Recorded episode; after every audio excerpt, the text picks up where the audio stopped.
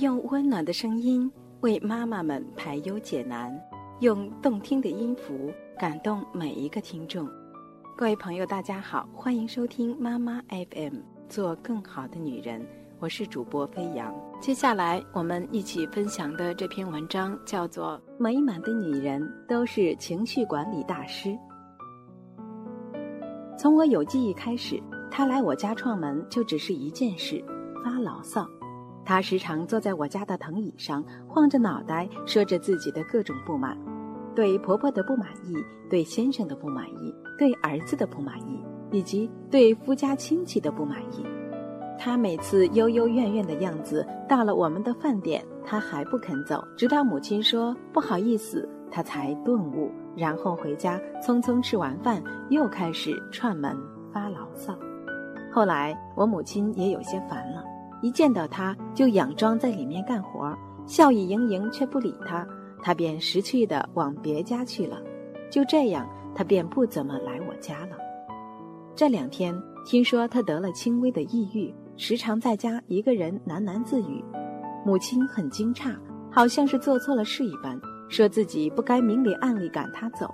可我也一点都不奇怪，当然也绝不同情。他的不幸绝非偶然。她是个不幸的女人吗？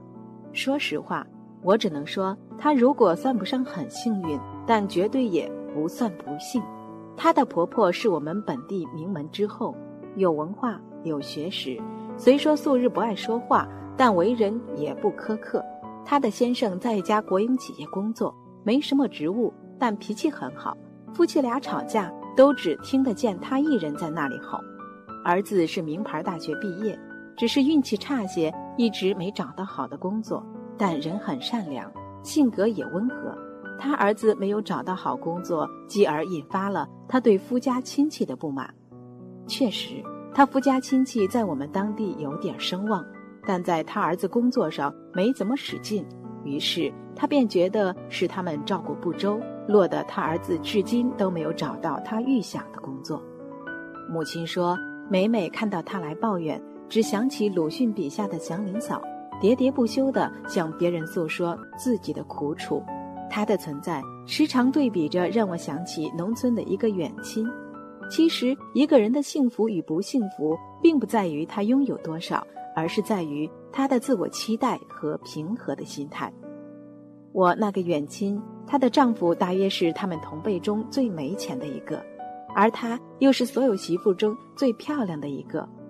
每逢过年，一群女人站在一起，时常会互相攀比，从比丈夫、比儿子到比衣服、比首饰、比鞋子、比化妆品，独独她站在其中不声不响，始终保持笑容。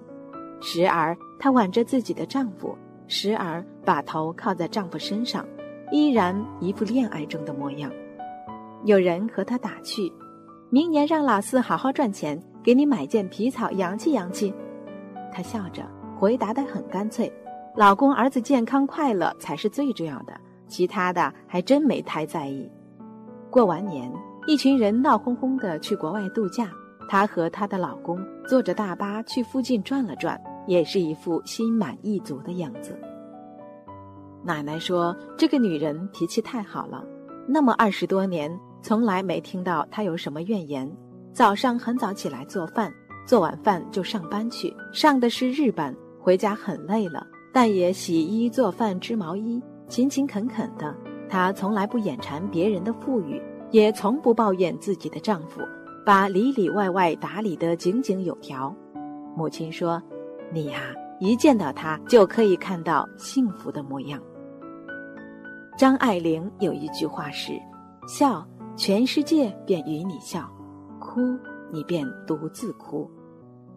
一个幸福的女人，一定是懂得管理自己的情绪的，不喜形于色，只在心底把所有的快乐与不快乐化解。于此，我大概又会说说自己的母亲。